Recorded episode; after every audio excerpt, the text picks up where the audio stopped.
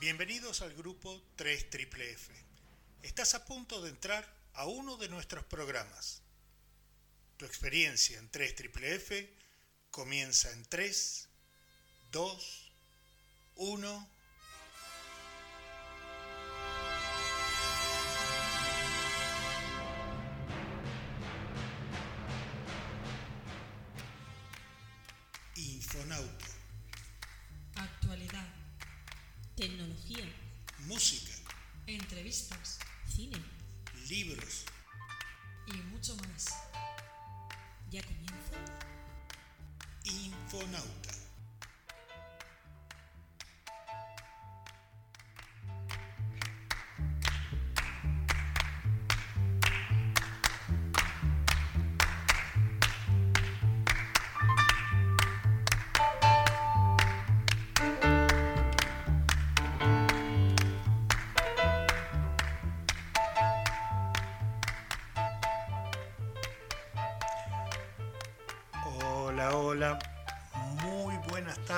Bienvenidos a otra edición de Infonauta desde Melbourne, Australia.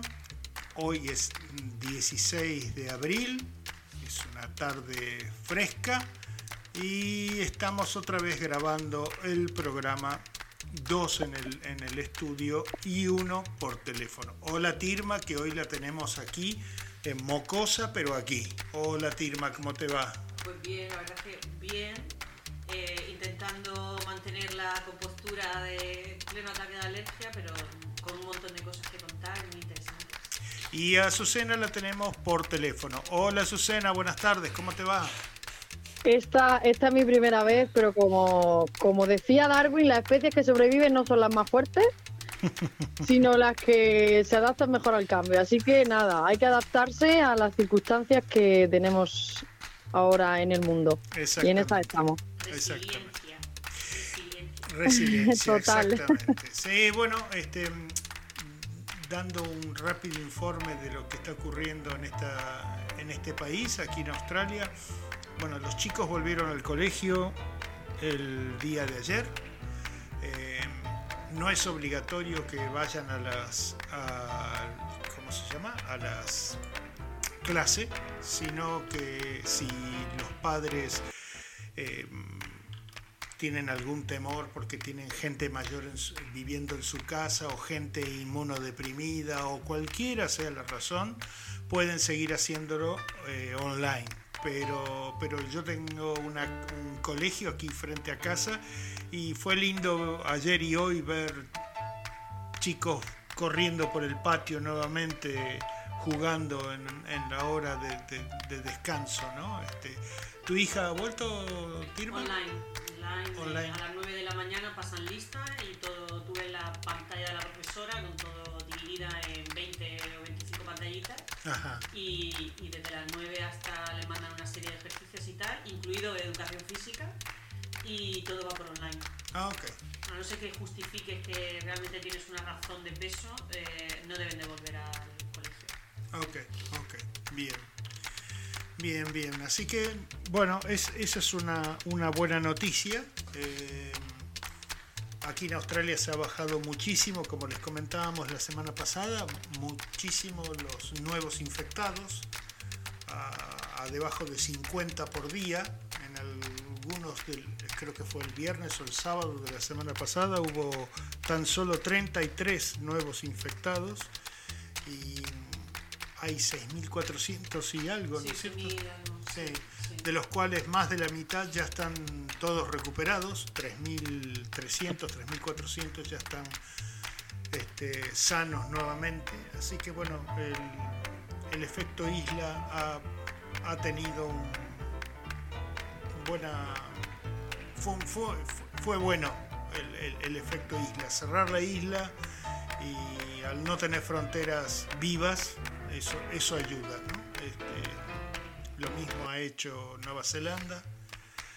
Eh, y sí, de, de esa manera han mantenido los infectados al mínimo. De hecho, la primera ministra neozelandesa, no Sí. sé si habéis escuchado, eh, ha salido en varios medios internacionales precisamente por ser un ejemplo Mm. en cuanto a las medidas que ha tomado en su país. Sí. Y es que ahora, como novedad, es que esta semana se ha reducido el 20% del salario, eh, o sea, de su salario y el de su equipo. sí, Así sí. que a ver si tomamos ejemplo el resto de países del mundo. Sí, sí, es cierto. Sí, sí, sí, es, es muy admirada esta mujer este, en todo el mundo. Eh, bueno, tenemos algunas, algunas noticias diferentes, este, más allá del, de esto que nos está quejando de, de- de polo a polo y de izquierda a derecha. Tirma trajo uno de alguien Sí. que encontró algo enterrado. Sí, eh, hay un señor británico que, curiosa la noticia, hace seis meses se muda a una casa nueva y este señor, pues como en plena etapa del confinamiento, decide que es hora de, poner orden en su nuevo jardín. Entonces, ¿cuál es su sorpresa cuando se pone a cavar? Que nota algo duro, empieza a cavar, cavar y resulta que había un coche de 1950 que cuando da parte a las eh, autoridades de que hay un coche enterrado en su jardín, además se ve en la foto, está de lado, y bueno, pues se encuentra con su volante, su todo, lo único es que no tiene ruedas, pues al parecer no tiene registros en el ayuntamiento y una investigación le dice que seguramente y puede ser que sea de un coche de la Segunda Guerra Mundial de, de, de la secreta, de, la, de agentes secretos y no se sabe cómo ha llegado a su jardín, a su jardín. O sea que Qué ha sido una raro, noticia eh. que ha dado la vuelta al mundo, sobre todo la foto que ha puesto y el hecho de que sea un, un, pues, eh, origen desconocido, que no haya ni rastro de ese coche y que crean que es de la Segunda Guerra Mundial de, de la agente secreto. Y está todo, el, el- en la foto se ve que está apoyado sobre todo el lateral derecho, porque lo que se ve es toda la parte, la parte izquierda del, del automóvil hacia el cielo, ¿no? Sí.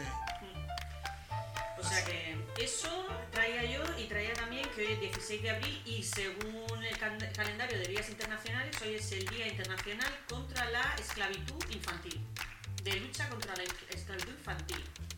Sabes que esto me recuerda en- de una serie de televisión de The Walking Dead, cuando en la tercera o cuarta temporada este, está el gobernador, que era un, dictador, y el, protagonista le dice, ¿cómo haces trabajar a los niños? Y el tipo lo- se da media vuelta, lo mira y le dice, los derechos infantiles son un invento del siglo XX. Vaya, vaya, yo sí que vi, yo, yo sí que vi Walking Dead, o sea que no recuerdo exactamente, pero, o sea, esa escena en concreto, pero sí. A mí esa escena me quedó grabada porque digo, y el cabrón tiene razón. es un invento del siglo XX porque no hay que irse muy lejos en los cuentos de Charles Dickens, que es de finales del siglo XIX, se leen unas horrorosas cosas que les pasan a los, a los niños pobres de Inglaterra, ¿no?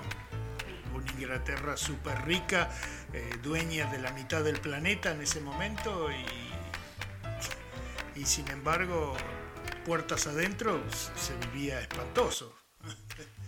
Sí, sobre todo en las clases bajas. Que En las clases bajas, exactamente. Sí, sí, sí. ¿Y tú habías traído algo?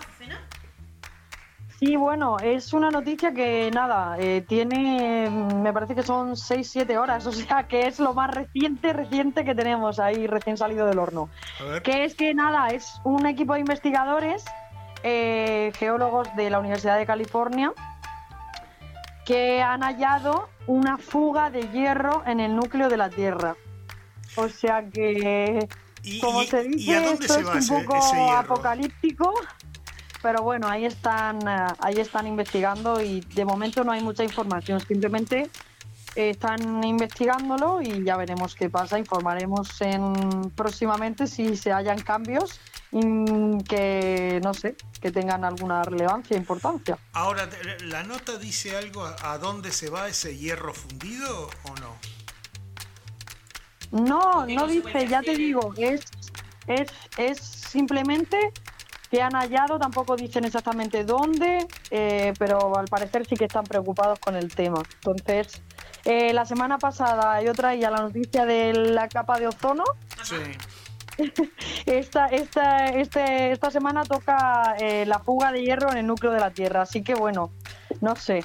A ver se si la semana que viene Nos traes, nos tienes de alegría en alegría, mujer, ¿eh? O algo se mueve en el planeta o es que ahora lo estamos escuchando. Con lo, con lo que me gusta a mí dar buenas noticias, de verdad, es que es impresionante. Pues nada, entonces si eso es lo que tenemos, ¿qué les parece si arrancamos con el núcleo central del programita? Vamos. ¿Eh, Azucena? ¿Vamos para allá? Vamos. Venga.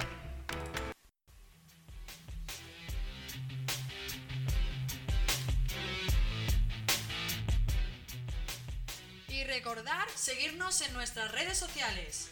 En Facebook, arroba Infonauta Digital. En Instagram, Infonauta Digital. En Twitter, arroba Infonauta en red. Y en nuestra página web, www.co. ¡Os esperamos!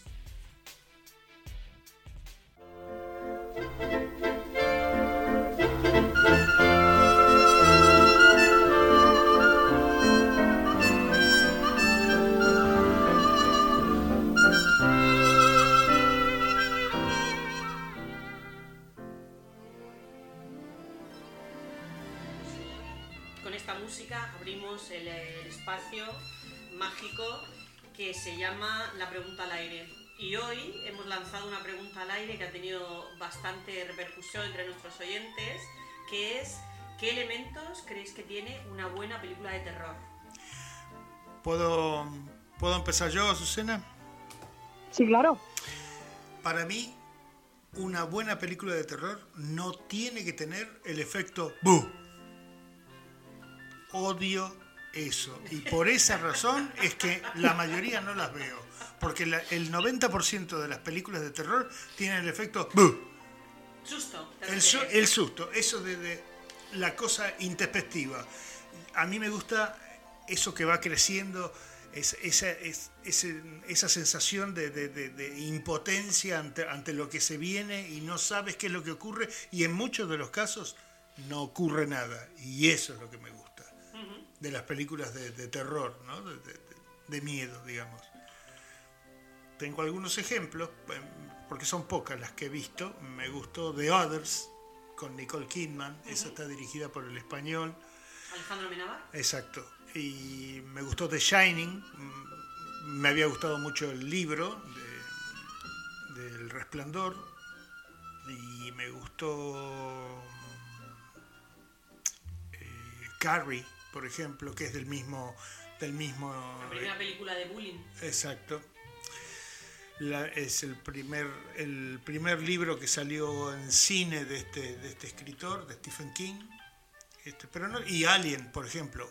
Alien, la primera, la de 1979, el monstruo casi no se ve.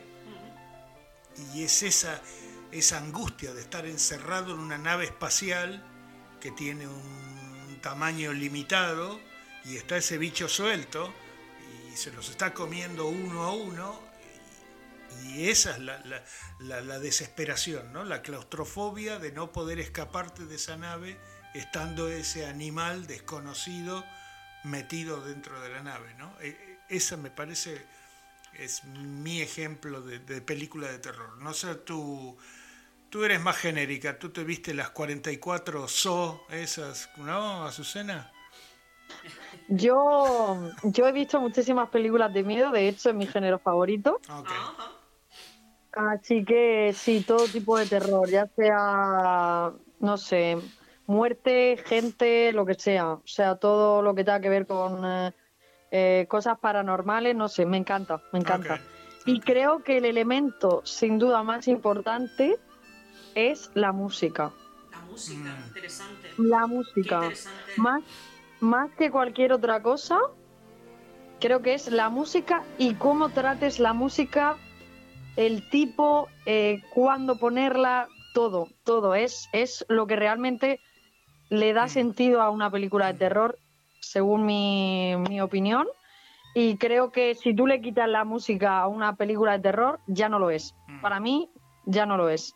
Así que creo que, Que la música. que la música lo es todo. Mm. Ese niñito del resplandor el hijo de la pareja en el triciclo por los pasillos del, del, del hotel, que el hotel está vacío, así que no tiene que pasar nada, porque el hotel está vacío, pero, pero el hotel no está vacío, ¿no?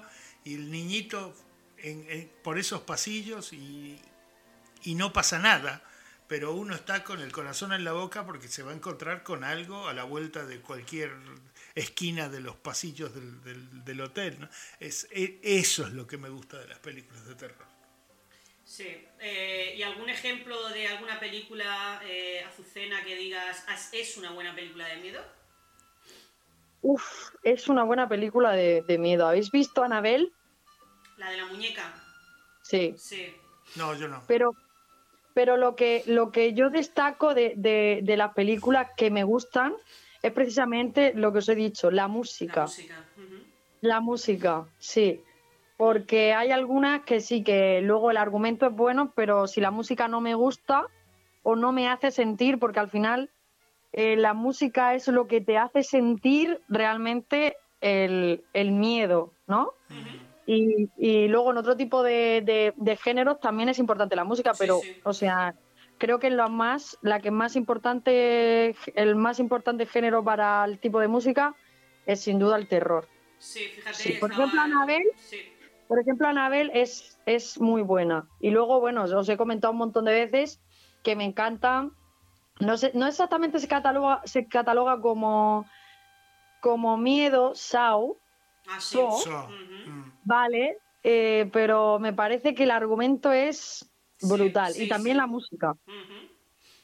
Y la película, por ejemplo, de Déjame salir, Ah, del sí. año 2017, esa también me parece que, por lo mismo, por la música, me parece que es muy buena. Sí, de hecho, esta, esta- la de Déjame salir está considerada una de las. eh, de la última década, una de, la- de las buenas. Déjame salir. ¿Cuál es esa? Sí, es la de. No sé si sabéis el argumento, pues es un hombre, eh, digamos que es, es, es- es un poco enrevesado el tema. Pero. Sí, es un chico que, que conoce a su novia y entonces se va, se va a pasar el fin de semana con la familia de su novia y resulta ser una gente un poco Ah, sí, un sí, sí, poco sí, sí. extraña Sí. y entonces digamos que la madre lo hipnotiza, Eh. como que se mete dentro de su cabeza y entonces la hija lo que hace es llevar allí a novios y la, la familia Sí. digamos que, que los hipnotiza y le sacan como un poco el, el alma o algo así. Está súper chula. No sí, sé, sí, sí. La recomiendo. Es, es cierto. Yo no sé si esa es de, es de terror. Es, sí, es.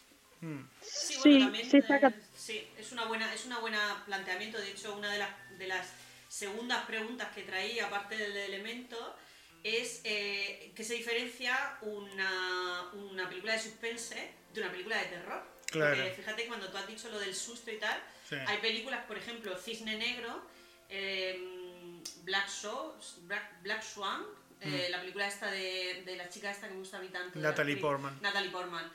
No se sabe catalogar porque tiene algunas escenas de terror. Y no está considerada una película de. Pero es más por la, por la locura de ella. Que es- está todo en su cabeza hablando. Sí, pero la línea que separa una película de. O por ejemplo, Alien, Mm. no se sabe si es ciencia ficción o si es terror, por Mm. ejemplo. O sea que muchas veces se confunde y se solapa la ciencia ficción, el suspense, el thriller psicológico con el terror. Porque, por ejemplo, Seven, la película de Brad Pitt, Ah, ajá. no está Sí. considerada una película de terror. No. ¿no? Y en cambio el silencio de los corderos, sí.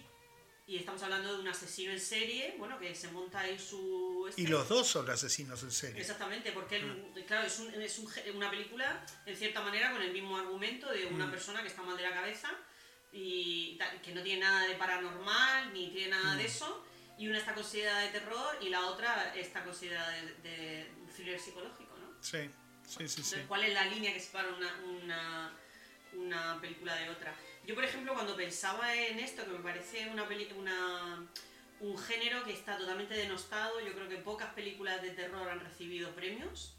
De hecho, hay muchos eh, directores de cine que cuando hacen una película intentan quitarle eh, la etiqueta de terror porque si no, no, no, reciben ningún premio. eh, porque está totalmente denostado. Yo creo que la comedia y el terror, pocos premios. O sea, el drama, sí. La, mm, efectos especiales, sí. Pero lo que es eh, el, el terror, ya sabes que, que no triunfan los Oscars. Pero yo creo que película es buenísima. Yo fíjate que pienso que lo que hace mm, que sea una película de miedo, lo que hace que sea una buena película de miedo es que logre un contagio, contagio emocional. Mm. Es decir, igual que cuando una persona tiene una risa contagiosa y te, te- te ríes, o Mm. cuando una persona está llorando y de cierta manera se te saltan las lágrimas, es porque te contagias emocionalmente, ¿no? Y yo creo que las películas de miedo tiene que ese miedo que, que siente la persona, de alguna manera lo tienes que sentir. Da igual que sea por un monstruo, o da igual que sea porque algo pasa, que la persona está totalmente angustiada, tiene que traspasarte. Eso es lo que yo creo que hace que, que sea una película de terror. El thriller lo que hace es apela a tu parte racional, es decir, estás de- descubriendo las pistas para llegar a tal, pero no es emocional. Lo que hace del cine que sea de terror es la emoción, es pura emoción, que no es raciocinio, es huir, es la escapada, ¿no? Es el salir de ahí como sea y, y cómo se consigue. Yo creo que se consigue con la música, se consigue con la fotografía y en eso me acuerdo de la película del exorcista, que hay un momento en que la madre mira la puerta de la habitación Mm, y en ese momento la puerta de la habitación tiene tal carga y está cerrada. mm. Pero es como el pasillo, lo ves y en ese momento te dices tú. Y al fondo del pasillo está la la- habitación. exactamente. Y Sí. ves la cara de pánico de la madre y en ese momento te contagia y decir, ostras, qué cara de pánico, ¿no? Entonces, otra de las cosas que también creo que es importante es la credibilidad. Yo creo que, que en el momento en que hay personajes que los ven como los ves como carne de cañón, es decir, bueno, este es el típico que han puesto aquí para que se lo coma un zombie. Mm. Se acabó. Tiene que haber credibilidad en los personajes. Por eso el, el, el exorcista o la película de un lugar en silencio, que es de una familia que tienen que colaborar en equipo para, para, mm, para enfrentarse a los monstruos, ves que todos pi- piensan de una manera totalmente efectiva y eso le da tal credibilidad a la película que por eso es una de las buenas, la de Un lugar en silencio. Y El exorcista también, porque al principio de la película te narra la relación que hay entre esa madre y esa hija. Es una buena relación y luego también el personaje de Carra, del padre Carra, una persona con cierto dilema moral.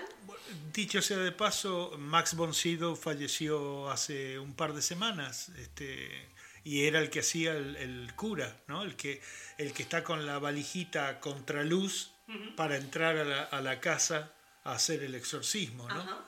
Y ya cuando, eh, cuando él está en la puerta de la casa, en la, en la calle, el monstruo de arriba desde la habitación ya lo Que está lo llamando. Siente, sí, sí, lo siente, lo siente. Lo siente que sí, viene, sí, sí, ¿no? exactamente. Entonces, por eso digo que, que las películas, las buenas películas, de, tiene que tener una descripción de los personajes muy buena. Mm. Más que a lo mejor el drama, de, de que por sí el drama humano. Bueno, pues eh, la, la propia línea argumental, yo creo que en las películas de miedo tiene que tener un buen argu- un buena descripción de los personajes. Creo Otra cosa que me saca de la película totalmente es familia, papá, mamá, tres hijos y el perro que se mudan a una A casa, Y, grande lo- y la posee la casa. y la el casa primo. está poseída. sí, sí, Listo, chao. Ahí apago y, y me voy. Y- porque ya está, son todos iguales. Yo creo-. Yo creo que para mí la diferencia entre suspense y terror es que básicamente en el suspense lo que, lo que se pretende, el objetivo de que el sentimiento, el, el- el objetivo de que la gente, a ver si lo digo bien, que es que se me está juntando todo lo que quiero decir y no, no sé cómo decirlo, que el objetivo es que la gente sienta ansiedad. ¿Sabes? O sea, y que realmente una película de suspense, eh, el objetivo es que se genere una tensión en el público, que se genere una ansiedad y que también el objetivo es que se va, la diferencia con las de terror es que se van como soltando pistas a lo largo de la película para que la gente no vaya. Lo del tema de las pistas en el suspense creo que es que lo define claramente, que es el objetivo principal. Y luego el terror, creo que ya no es eso, no es el tema de que te estén dando pistas, sino que igual te cuentan una historia o cualquier otra cosa y que el objetivo no es generar ansiedad como tal, sino pánico. Que es Sí, diferente. claro, o sea, claro, hay una delgada línea, pero ahí hay una diferencia. Yo creo que es la, La- carga emocional, creo, ¿eh? Mi parecer. Mm. Sí, sí, sí. O sea, el objetivo para mí en el terror es que el público sienta pánico, Mm. miedo. Sí. Y luego en el otro, ansiedad, que no es lo mismo, o sea, es muy parecido, pero ahí hay una diferencia. Y que en las de suspense, siempre si os fijáis, hacen como, te van soltando pistas, o ya sea al principio, o al final, o en el centro. O sea, el objetivo es que el, el- el público trabaje durante la película la mente y diga, ¿quién será? o qué Sí, tal, o... La parte racional. ¿Sabes? Sí. Mm. Sí, sí. Y el mie o sea, el terror no, no, no pretende eso. No. O sea, algunas veces utiliza ese recurso, pero no siempre. Mm. Fíjate que en la película, por ejemplo, hay una película que se llama Rec. De, Sí, la he de- visto. La has visto, ¿no? La película de Rec. Sí. La película de Rec se pasa mucho tiempo en que no es una película de miedo al principio, porque lo que intenta dar como mucho peso a la historia, en la que es una periodista que, Sí. que aparece en, una- en un parque de bomberos y, el, y quiere hacer un reportaje de lo que sucede en una noche en el parque de bomberos. Entonces, se tira mucho tiempo dándole como mucha naturalidad a la periodista, la relación que hay entre la periodista y el cámara, eh, entre la- los personajes principales de los bomberos, hasta que luego van a la casa de, de una de las calles principales de, de Barcelona. Entonces, de Ajá. repente, empiezan a ver como pequeñas pistas de que algo pasa. Algo pasa hasta Sí. que. Y ya luego se desvela lo que pasa, ¿no? Pero invierte muchísimo tiempo en darle mucha credibilidad a la historia. ¿Sabes? Entonces, Mm. por eso digo que las películas de miedo, si es una buena película de miedo, el elemento tiene que ser personajes muy, muy bien mm, descritos. Muy bien descritos, ¿sabes? Si no, no es creíble, si no, no, no te contagia. Porque no te lo crees. Claro. ¿Sabes? No te lo crees. Mm. Sí, luego, y luego muchas películas de terror creo que pueden tener, generar un poco, al final, un poco de ansiedad y miedo.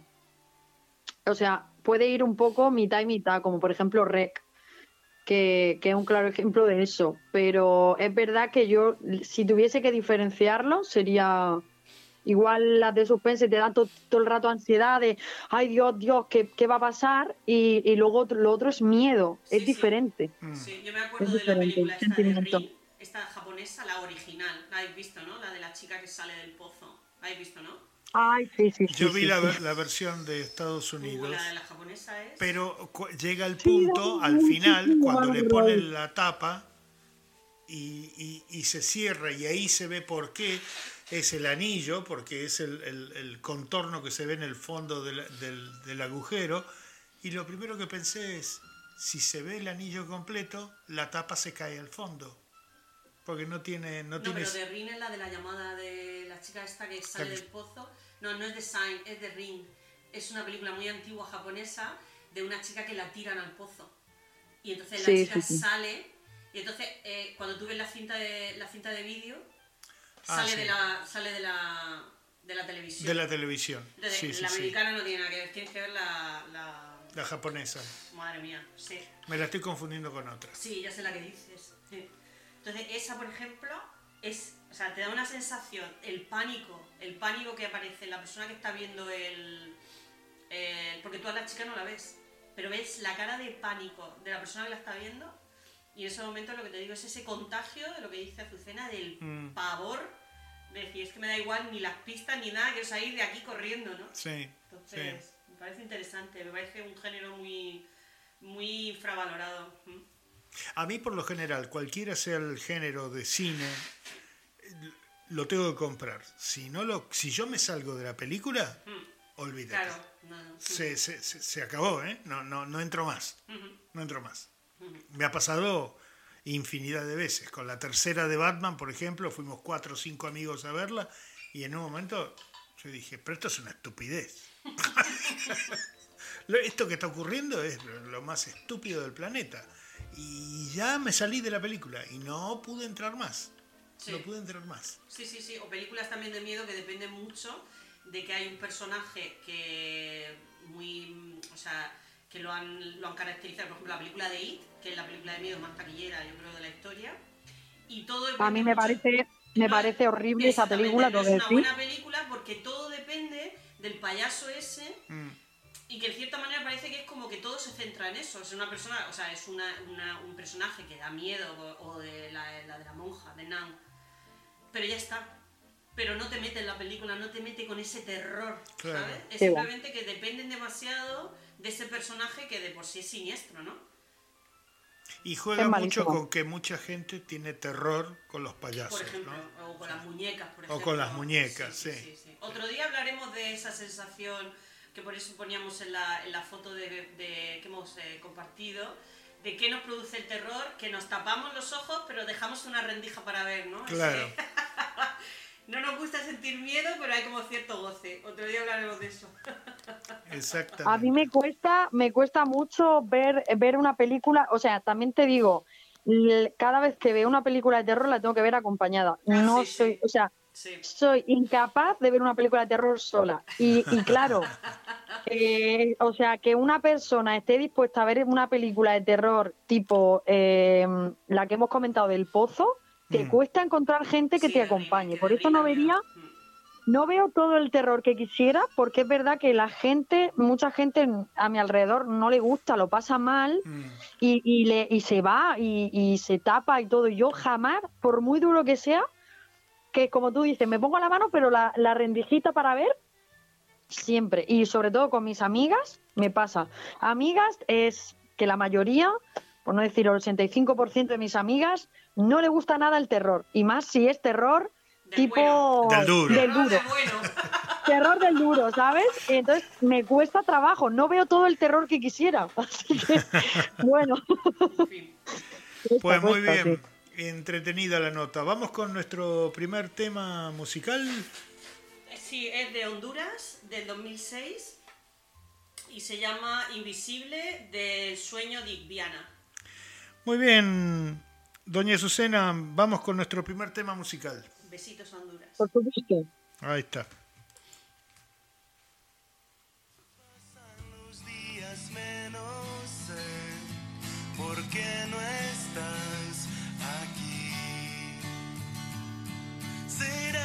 Porque soy invisible y no sé, no sé, no sé qué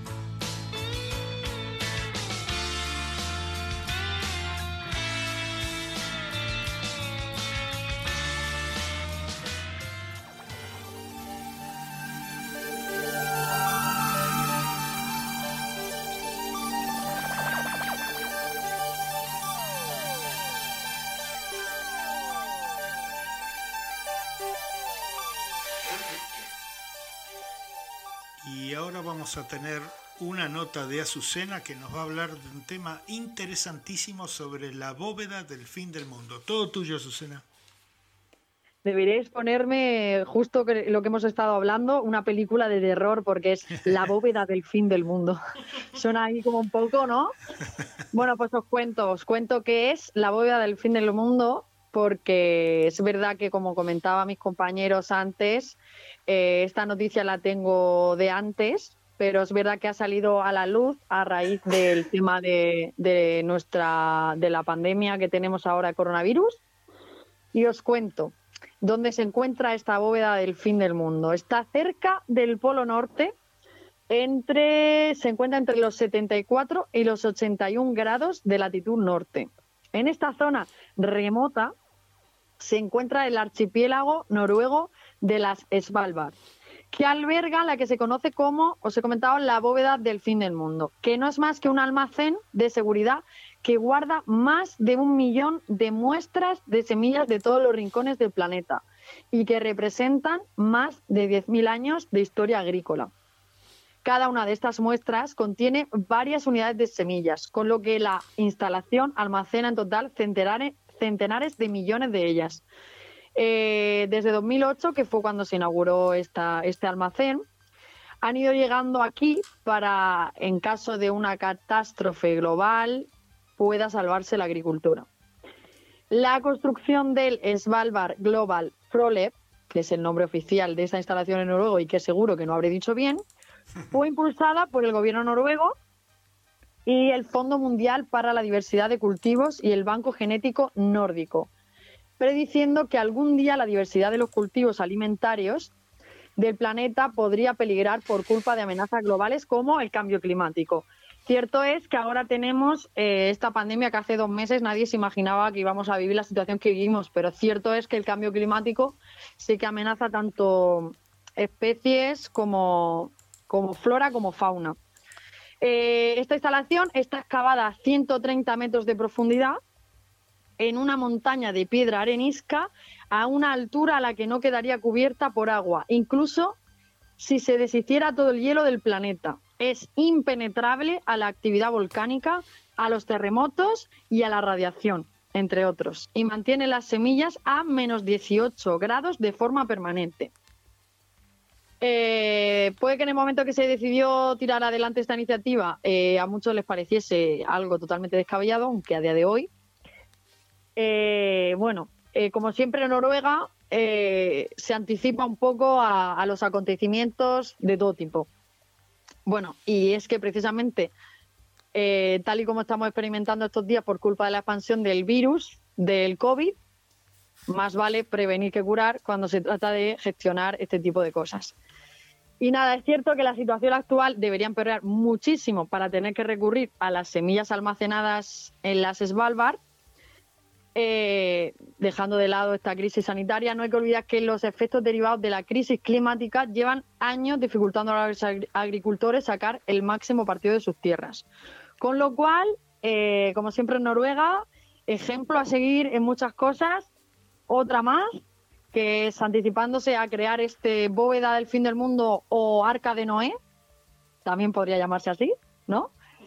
Eh, y nada, ¿qué os parece? O sea, millones de semillas eh, guardadas en ese almacén, en un sitio recóndito, eh, y todo preparado para que no se inunde, no le afecte la radiación, ni los volcanes, ni nada de nada. ¿Qué os parece esta bóveda del fin del mundo? Lo que tiene de bueno es que no es todas de Noruega, sino que hay, hay, semillas de- de otros países que ellos también han colaborado y que se están guardando en ese mismo lugar, ¿no? Lo cual es, eso aumenta la, la- la credibilidad del lugar, porque no es que es propiedad de Noruega y algún día Noruega va a decir, bueno, quieren... ¿Quieren naranjas? Bueno, eh, hay que pagarlas a tanto, ¿no? sino que es de, es de, es, es- es de, es de todo el mundo el- lo, lo que está ahí guardado, ¿no? Es- eso, es, eso es importante también. Efectivamente, efectivamente, porque no solo, o sea, las semillas que se están recogiendo son de todas partes del mundo, ¿eh? No solo, exacto. O sea, que a mí me parece que, que como no al- alguien no había pensado esto antes, eh, yo creo que con la crisis del cambio climático y demás es cuando empezaron quizá los gobiernos, el gobierno de Noruega en este caso, a pensar la posibilidad de, de hacer, de crear este, este almacén y me parece súper interesante, la verdad. ¿Pero tú crees que no hay otros almacenes en otros lados del mundo? No lo sé, o sea, no se conoce otro, otro almacén, es decir, esto ha salido, sí que es verdad que se conocía, lo que pasa es que ha salido a la luz a raíz de, digamos que se ha hecho conocido ahora en las últimas semanas a raíz del tema del coronavirus, pero es cierto que no se conoce que exista oficialmente otra bóveda eh, o almacén eh, donde se guarden semillas de todo el mundo. No se conoce que exista en otro sitio, nadie lo haya pensado antes, como siempre digo, oficialmente. Extraoficialmente Claro. luego ya habría que verlo, porque me, me suena muy raro que Estados Unidos, que es muy, ¿no? Ajá. O China, este tipo de, ¿no? No sé, igual extraoficialmente Sí, tengan algo así. seguramente. puede ser. Sí, Seguramente. todo- vamos, Seguramente. yo, cuando leía la nota de cuando has dicho de prepararla, siempre he pensado que a lo mejor es más transparente el, el gobierno de ese país escandinavo que a lo mejor otro, o a lo mejor la intención es por si acaso, y a lo mejor en otros países es de cara a una guerra o de cara a un tipo de exterminio o lo que sea, o sea que a lo mejor el, el origen y el propósito es diferente, pero yo no sé, creo que hay otros países que como siempre están pensando que va a haber una guerra o lo que sea, o que se tienen que preparar para lo que sea, sí lo, sí lo a lo mejor lo, lo tienen por ahí eh, eh, escondido, sí. Puede ser, puede ser, pero oficialmente, de momento, no, no, lo único que se conoce es esto. Y es verdad que esto está previsto Ah. vale, vale.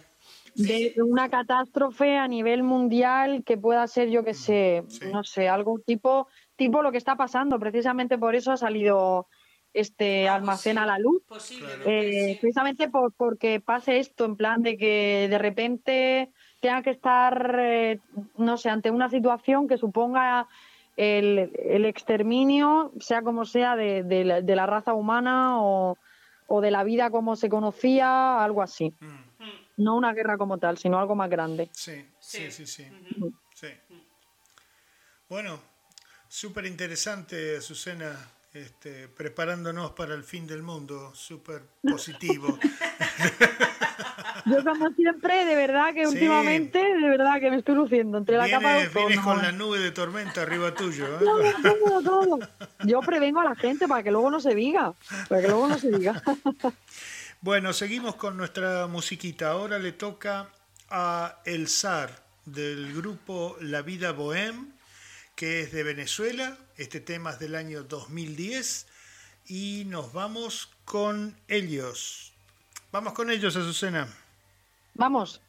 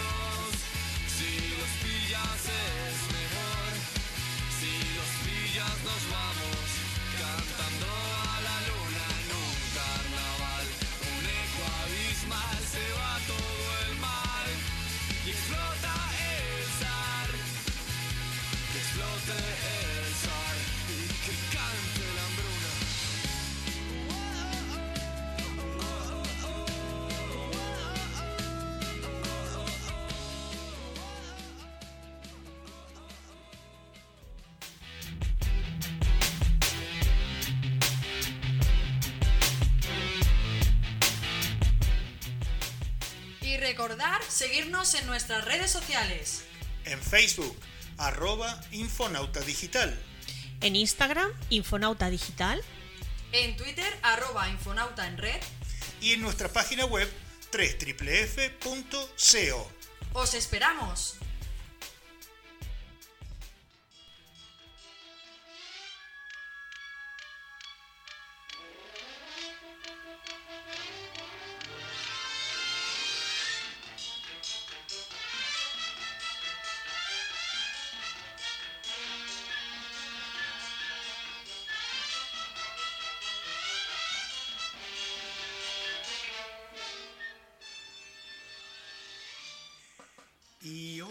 Que te traigo es la Europa medieval y sus hijos. Hoy existe la percepción de que los padres asiáticos tratan a sus niños con severidad, pero hace cientos de años en el norte de Europa regía una línea de disciplina particularmente dura con los menores, que eran enviados a vivir y trabajar en casas ajenas, algo que, sin ninguna sorpresa, los jóvenes no siempre disfrutaban. Pero ¿cómo era la vida de un adolescente por entonces? Alrededor del año 1500, un asistente del embajador de Venecia en Inglaterra se sorprendió ante los extraños estilos de paternidad que encontró durante sus viajes. A sus amos en Venecia les escribió que los ingleses mantenían a sus hijos en casa hasta la edad de 7 o 9 años a lo sumo, pero luego los echaban, tanto a los hombres como a las mujeres, para que sirvieran en residencias de otras personas, obligándoles a permanecer allí generalmente por otros 7 o 9 años. Los desafortunados niños eran despachados de sus casas independientemente de su clase. Todo el mundo, por muy rico que fuera, despe- despedía a sus hijos para recibir a otros extraños a cambio.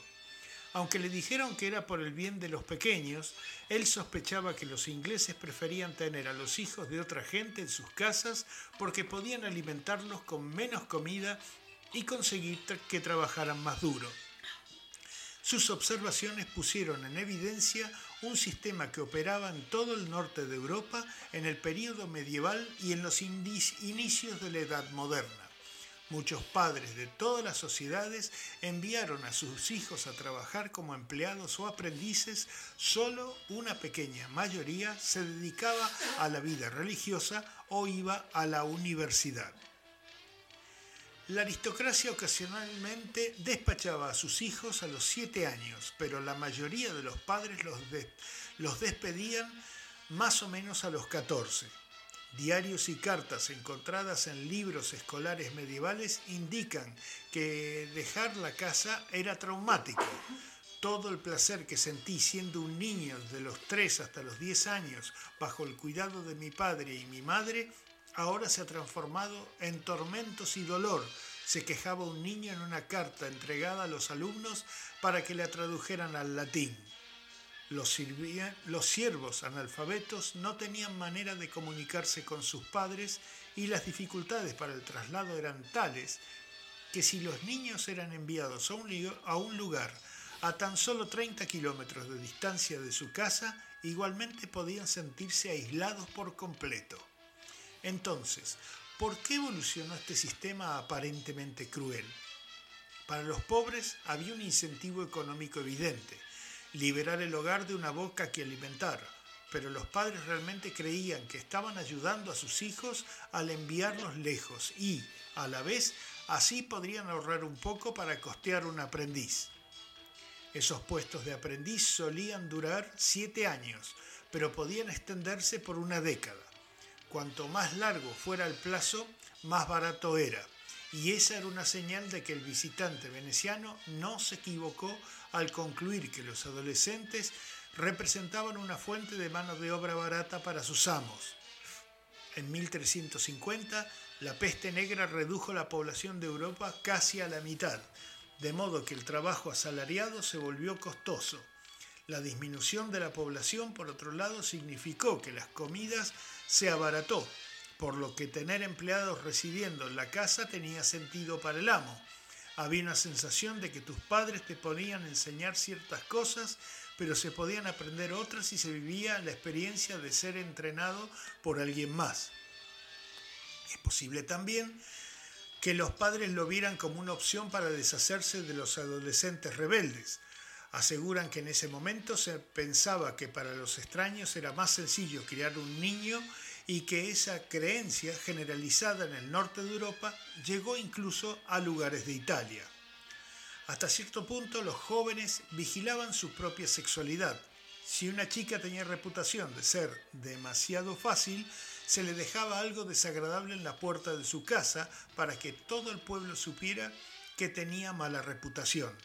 Los chicos también expresaban sus opiniones sobre la conducta moral de los mayores. En tradiciones como la cencerrada, el ruido hecho con ollas, sartenes y trompetas, entre otros para burlarse de los viudos en la primera noche de sus nuevas bodas.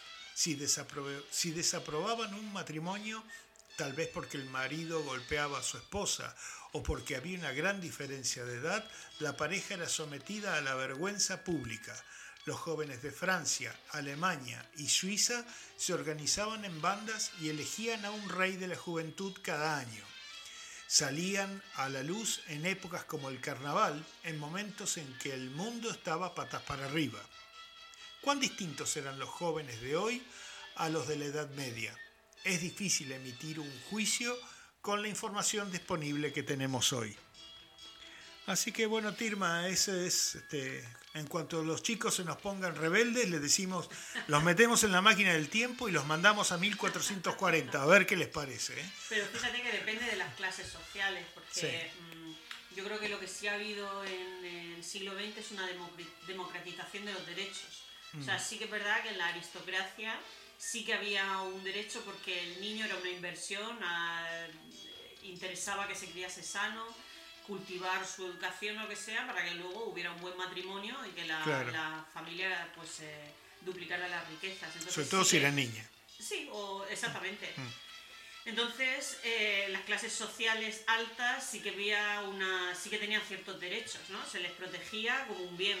Lo que no había era, pues en las clases bajas ningún tipo de, de miramiento. Fíjate que cuando estaba leyendo, cuando decía lo de, la- lo de los niños que, y sobre todo los castigos, yo no sé si es verdad, porque es muy controvertido, pero creo que era Enrique VIII, eh, este que tuvo tantas mujeres y que era un perla. No sé si él o su padre, cuando eran pequeños, en vez de castigarle a él, castigaban al niño, o sea, cogían al niño y lo castigaban delante de él. Para que se sintiese. ¿Lo, lo has oído alguna vez? Sí, lo he oído, sí. lo sí. castigaban, no sé si era con el niño con el que estaba jugando o un niño cualquiera, como para que se sintiera tan culpable para que no lo volviera a hacer. Sí. ¿no? Aparte, él, era el, futuro rey, entonces no podían castigarlo a él. Entonces castigaban a uno que fuese de ahí de la casa, hijo de un, de un lacayo. Sí, sí, Sí, o sea que fíjate, el pobre chaval que cogiesen, sí. o sea que no tenía ningún derecho, o sea, era un trozo Nada. de carne, Sí. un saco de boxeo al que, Sí. al que, al que castigar, ¿no? O sea que no había ningún derecho. Y bueno, mu- muchas de estas cosas, aunque ya no era la Edad Media, pero se ven en el libro de Jan Austen, eh, Orgullo y Prejuicio. Casar a, a la- a las niñas de la casa lo mejor posible para que, el- para que las dotes mantuvieran a la casa en flote, ¿no? Es, era, de eso se trataba la, la- la novela y luego las, las tantas versiones de la película que se han hecho sobre, lo, sobre, esa, sobre ese libro. Y trataba de eso. De todas maneras que yo creo que en general no había un derecho, un código civil que protegiera a la gente, ¿no? No, la, vida no la vida no valía Sí, por sí misma, creo. Eso ha venido con, con la- los regímenes democráticos en la que una persona, incluso cada persona tiene derecho a voto, Sí. independientemente de su sí. clase social. Yo creo que viene un poco de la democratización de todo, no solo de los niños. Yo creo que antes la vida, bueno, y sobre todo si eran mujeres, si eran mujeres Claro. no había nada, nada de nada. Nada de nada. ¿Andas por ahí, Azucena?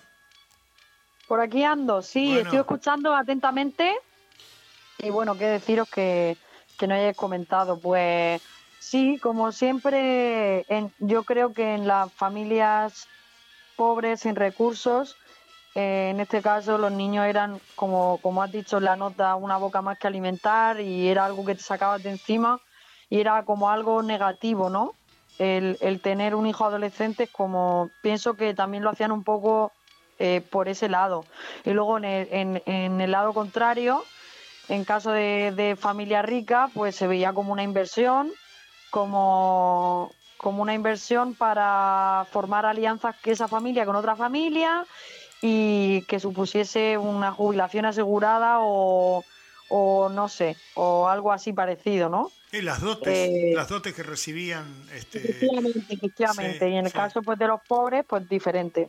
Pero creo que eso es un patrón que se ha repetido, no hasta ahora diría obviamente, pero que obviamente- a la gran diferencia existe entre las familias pobres y las familias ricas. sí, Y obviamente también la diferencia de género.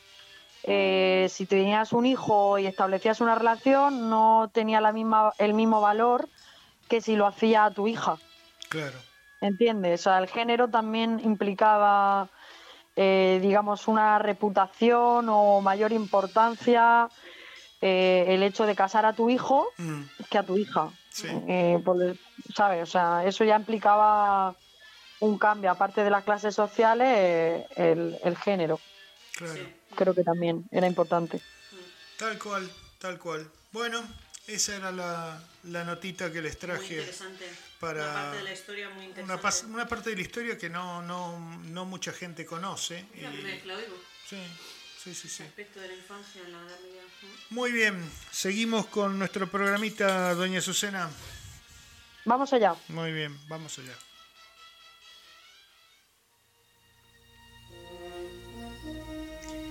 Espacio, la última frontera. Estos son los viajes de la nave Infonauta, en una misión continua, explorando extraños nuevos mundos, buscando nueva vida y civilizaciones, yendo donde nadie ha llegado antes cada semana.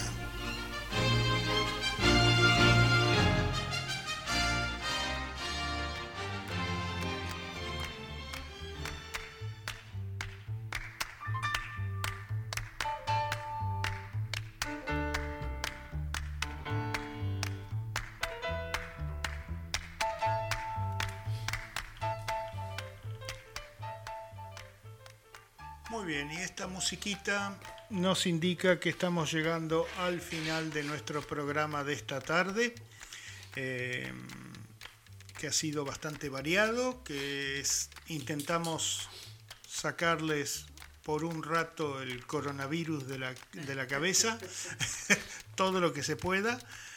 Eh, y sí, hemos traído, siempre traemos material lo más variado posible, igual que la música que, que les ofrecemos cada semana.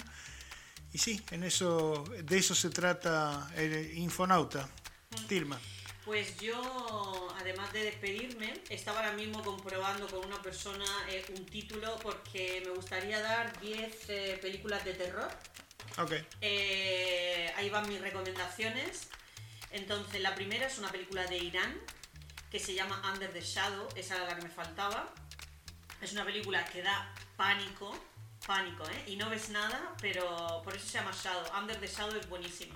La segunda es Rec, la que hemos hablado, que es de España. La tercera es, no va por orden de preferencia, ¿eh? simplemente las he enumerado para saber cuántas eran. La tercera es de Japón, que se llama The Ring, la original.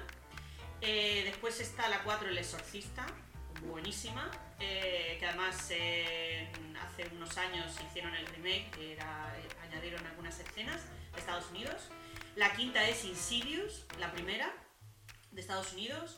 La sexta creo que es alemana, que se llama Nosferatu y es de 1922. Es esa famosa imagen y además la música. Me he acordado cuando ha dicho eso Azucena porque la música en esta película es fundamental. Es inquietante, no puedes soportar la película. Se llama Nosferatu. La séptima es Polstergeist de Estados Unidos. Ah. Poltergeist. Ajá. Eh, la primera también. Eh, también de Estados Unidos El Resplandor. La novena es eh, de Suecia, que se llama Déjame entrar. Mm, let me in. yeah. La me- pero la sueca, la de la sueca que es buenísima. Y luego la, qui- la, la décima es la venezolana, que se llama La Casa del Fin de los Tiempos, que es de Venezuela. Sobre Nosferatu, Klaus Kinski hizo una versión en los años 70, 70, sí. en principio de los 80, muy buena también, Mm. muy buena.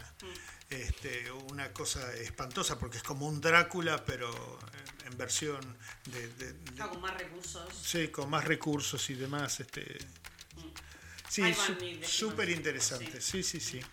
Bueno, ¿quieres agregar algo, doña Azucena, desde el más allá? No, pues como, como os he comentado que soy tan fanática del cine de terror, digo, a ver las que va a decir, a ver si, imagínate que no he visto ni la mitad, digo, quedo aquí fatal, pero no. Menos todas. dos, menos la de Irán y la de Venezuela, el resto las he visto todas. La de. Irán, la tienes que ver, y la de Venezuela, nuestra querida Venezuela que llevamos en el corazón, hay que verla. Esa no la he visto, La esa no la he vieja. visto, ni la primera de Irán, el resto La las he visto Irán todas. es de 1990 Ok, y algo. Sí, pero muy, muy buena. Ok. Lo tendré en cuenta. a verla este fin de. Muy bien, perfecto. Y vamos con nuestra frase del día, que dice lo siguiente. El que busca la verdad corre el riesgo de encontrarla. Esto lo dijo la señora Isabel Allende, que es una escritora chilena contemporánea. Muy cortita y muy concisa. Como Isabel Allende. Exacto. O sea, bueno, yo no me he leído La Casa de los Espíritus porque no me atrae mucho, pero la película, la- el, el libro que leí de El Narco en el mar, el mar es una persona, una, una escritora muy, muy rápida y muy... Elige muy bien las palabras, Sí. me gusta, sí. Y la frase es genial. Es contundente, sí, sí, en serio. ¿eh? Mm, mm. El que busca la verdad corre el riesgo de encontrarla. Pues sí, mira, ya que has dicho recomendaciones de, mm, ¿De películas? de películas, pues también aprovechando la frase del día, el, el libro de la Casa de los Espíritus, Ah. por verdad, sí, ejemplo, verdad. que, Sí, sí, sí. que, que- que tiene también algunos más, o sea que Sí. como sí, el sí, de sí. La ciudad de las bestias, que no sé si habéis que si habéis leído ese, que ese libro es No. ese ya también tiene, también tiene unos años, ese, ese sí que es bueno también. Pues ese lo recomiendo yo. La Muy ciudad bien. de las bestias de Isabel Allende. Muy bien, muy bien, perfecto. Y nos despedimos esta tarde con otro tema para ir pum para arriba. Este, todo lo que se pueda. El tema se llama Happy, es de Pharrell Williams y esto lo grabó en el Williams en el 2013 y se convirtió en un éxito automático. El video oficial muestra a Williams cantando y bailando en la calle y a otras muchas otras personas y niños, muchos de ellos actores, deportistas y celebridades muy conocidas. Me pareció un tema como el de la semana pasada, eh, Don't Worry Be Happy, para levantar un poquito, un poquito el ánimo en estos, en estos días que estamos viviendo. Eh, así que con, con este temita nos despedimos hasta la semana que viene. Azucena del Más Allá, nos vemos, nos escuchamos en la semana que viene. Exactamente. No sabemos si nos veremos, pero escucharnos seguro. Escucharnos seguro. Eh, Tirma, moco mediante. Bye bye y espero la semana que viene encontrarme mejor. Bueno, listo. Nos vamos con Happy. Chau, chau.